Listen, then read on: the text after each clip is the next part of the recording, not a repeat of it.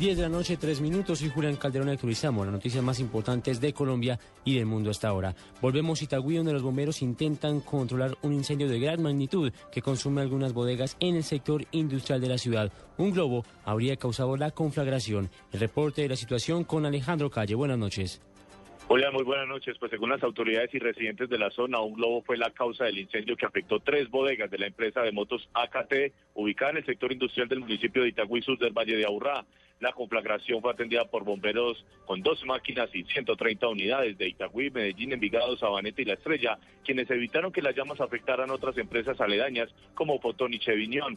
Según el comandante del Cuerpo de Bomberos de Itagüí, el capitán Elkin González, el hecho dejó herido levemente a un bombero afectado por el humo.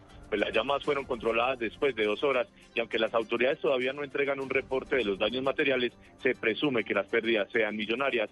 Los globos de mecha causaron en el corrido de diciembre en el Valle de Aurrá cuatro incendios. Desde Medellín, Alejandro Calle, Blue Radio. Gracias Alejandro, 10 de la noche, 4 minutos y la Armada Nacional y el Cuerpo de Guardacostas encontraron el cuerpo del ciudadano francés desaparecido hace varios días en aguas del departamento de Sucre. Información con Carlos Barragán. ¿Qué tal, Julián? Muy buenas noches. Pues el capitán de corbeta del Modán, que es el eh, jefe de guardacostas del Caribe, ha confirmado el hallazgo de este ciudadano francés. Aloe André, quien se encontraba desaparecido desde el pasado 29 de diciembre cuando practicaba un deporte extremo en la zona del archipiélago de San Bernardo, el departamento de Sucre. El oficial dijo que al parecer se encontraba solo practicando este deporte y algo falló, lo que provocó que hubiera muerto ahogado. Lo que se prevé y lo que nos han comentado sus mismos amigos era que él se encontraba haciendo eh, buceo de apnea del sector de principal. Al parecer él se alejó del grupo y trató de hacer un buceo en un sector donde hay 20 metros de profundidad. Se pudo presentar un blackout de todo su cuerpo y eso pues, pudo haber producido el incidente que estamos observando hoy en día. Los restos de este ciudadano francés fueron llevados a Tolú, en donde la Fiscalía General de la Nación hará sus labores pertinentes. Carlos Barragán Rosso, Blue Radio.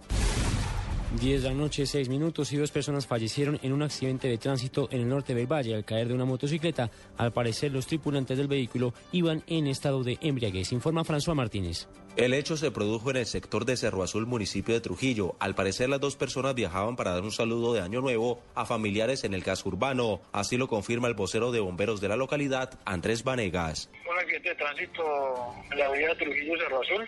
Allí perdieron la vida dos jóvenes motocicletas, sí, señor. Las víctimas fueron identificadas como Jairo Alberto Espina Carmona, de 18 años, y su prima Daniela Ospina, de 17. En Cali, François Martínez, Blue Radio.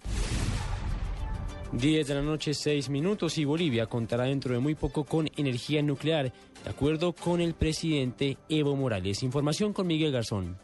Julián, buenas tardes. El presidente de Bolivia, Evo Morales, afirmó que su país no está lejos de tener energía nuclear con fines pacíficos, puesto que cuenta con suficiente materia prima para desarrollar iniciativas de este tipo. Quiero decirles que no estamos lejos. De acá a poco tiempo contaremos con la energía atómica con fines pacíficos, porque tenemos suficiente materia prima y tenemos el derecho, sostuvo Morales en un acto con militares en la región central de Cochabamba. El gobernante recordó que en octubre pasado, durante un encuentro sobre políticas energéticas, ya había planteado que Bolivia puede desarrollar energía atómica o nuclear con fines pacíficos y que trabaja de manera reservada con Francia y Argentina para desarrollar energía nuclear sin abundar en detalles.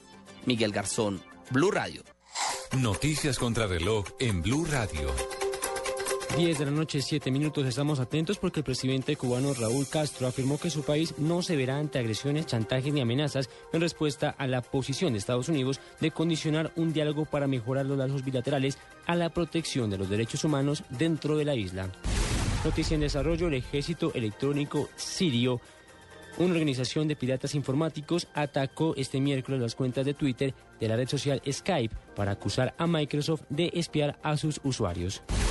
Ampliación de estas y otras noticias en www.bluradio.com.